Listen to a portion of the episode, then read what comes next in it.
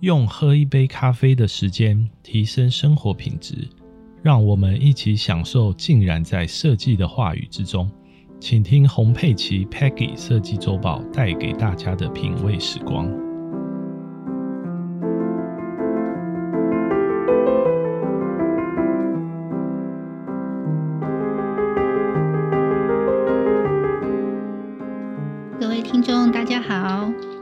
今天我们要聊的节目主题是疗愈型的空间设计。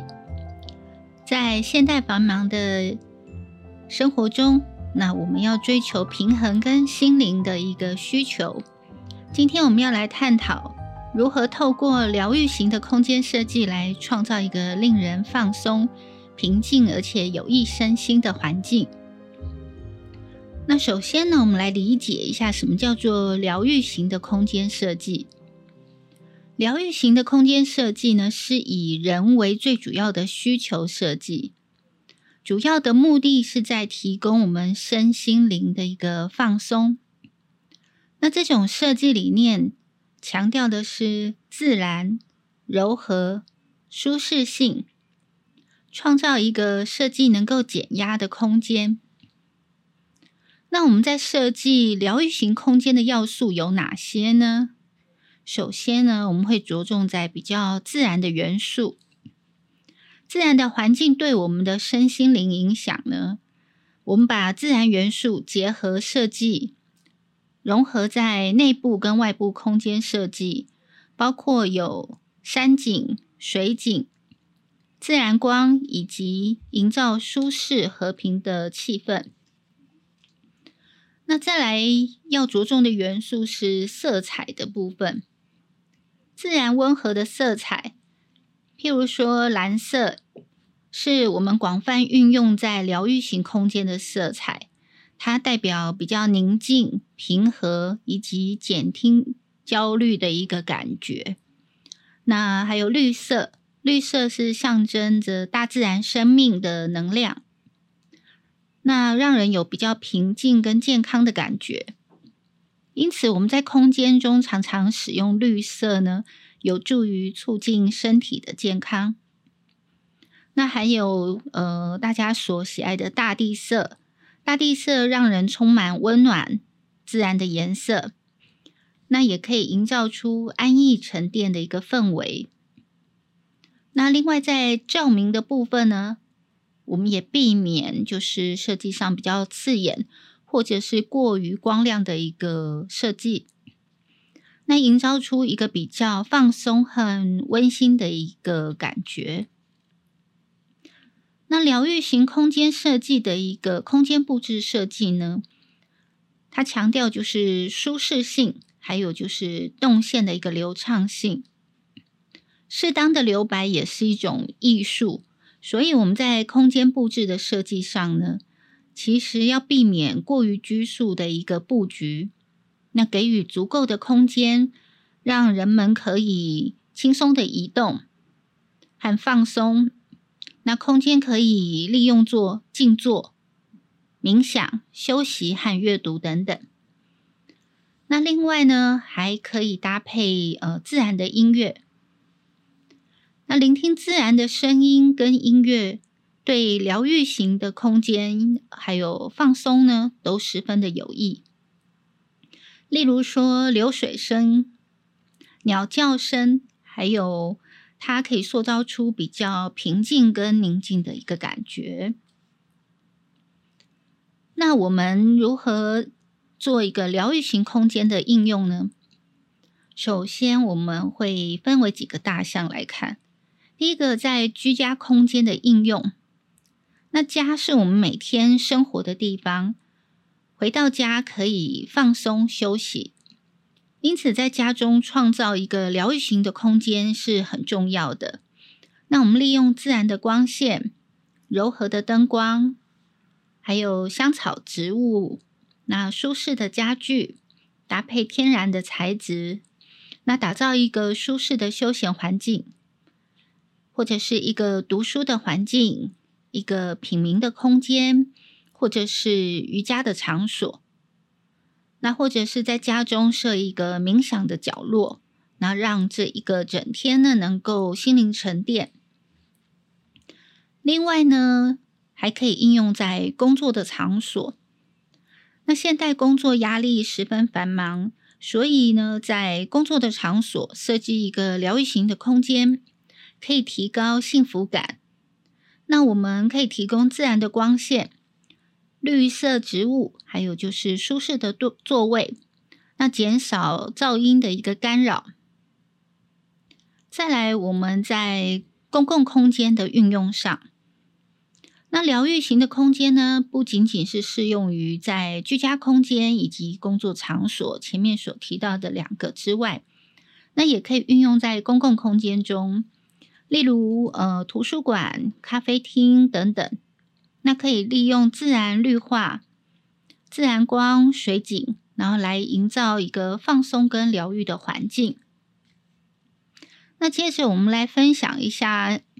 大概什么样子的案件类型呢？是属于疗愈型空间的设计。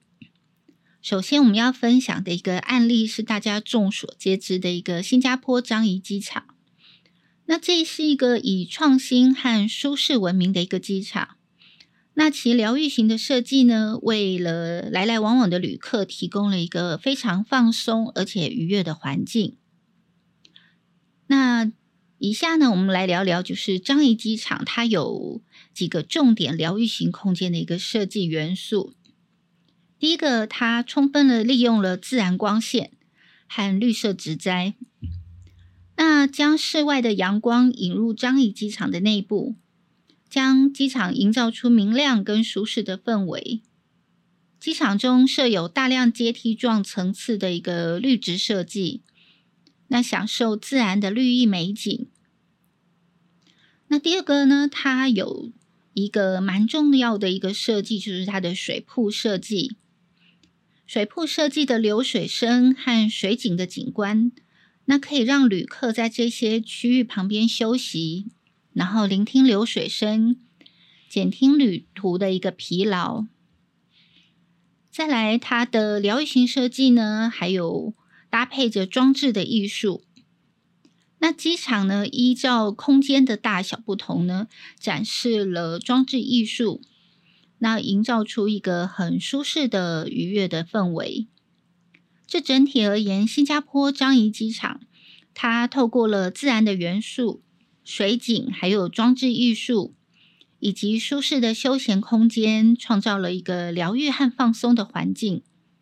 那这些设计元素呢，让旅客可以提供了舒适和愉悦的一个旅行体验。那第二个我们要分享的一个案件是日本京都最古老的禅寺建仁寺。那当然，在日本的禅寺相当多，我们选择了一个最古老的禅寺来跟大家做一个介绍。建仁寺的疗愈型设计特色呢，有在庭园景观方面，建筑建仁寺它拥有一个很精美的庭园景观，而且这些景观通常以自然元素为主，譬如枯山水的庭园和水池庭园。那这些景观呢，提供了一个平静和宁静的氛围，使游客呢能够沉淀心灵，沉浸在自然美之中。那感受到整个大自然的和谐。那另外呢，它拥有的是优美的建筑。建仁寺的建筑风格呢，充满了传统的日本特色。那包括传统的木结构、琉璃屋瓦和华丽的壁画。那建筑本身呢，不仅仅具有美学的价值。而且更一进步，成为一个疗愈感的寺庙建筑。再来呢，它也提供了禅修的体验。建仁寺提供参与冥想跟静坐的一个活动。那这种禅修的体验可以帮助人们疏解压力，提高专注力，获得内心的平衡。在这个寺庙的环境中进行禅修。人们可以远离尘嚣烦恼，寻找一个内心的平静。另外，也相当特别的，它提供了茶道的体验。这个体验活动呢，包括品茶、观赏茶道表演，以及参与茶道的仪式。那疗愈型的一个设计特色呢，在追求一个平静和宁静的环境，无论是庭园景观或者建筑风格、禅修体验或者是茶道活动，都能够让人们远离城市的喧嚣，重拾内心的宁静。那我们今天为各位介绍的疗愈型空间设计呢，对我们的心灵相当的重要，创造舒适、平静和放松的环境，我们可以减轻压力，提升幸福感。设计强调自然元素、色彩、照明运用，透过我们疗愈型空间设计来营造一个有益身心健康的环境。感谢各位收听我们的节目，希望这个主题可以为您带来疗愈型空间设计的启发和想法。希望您在日常生活中能找到一个属于自己的心灵疗愈空间。谢谢收听，晚安。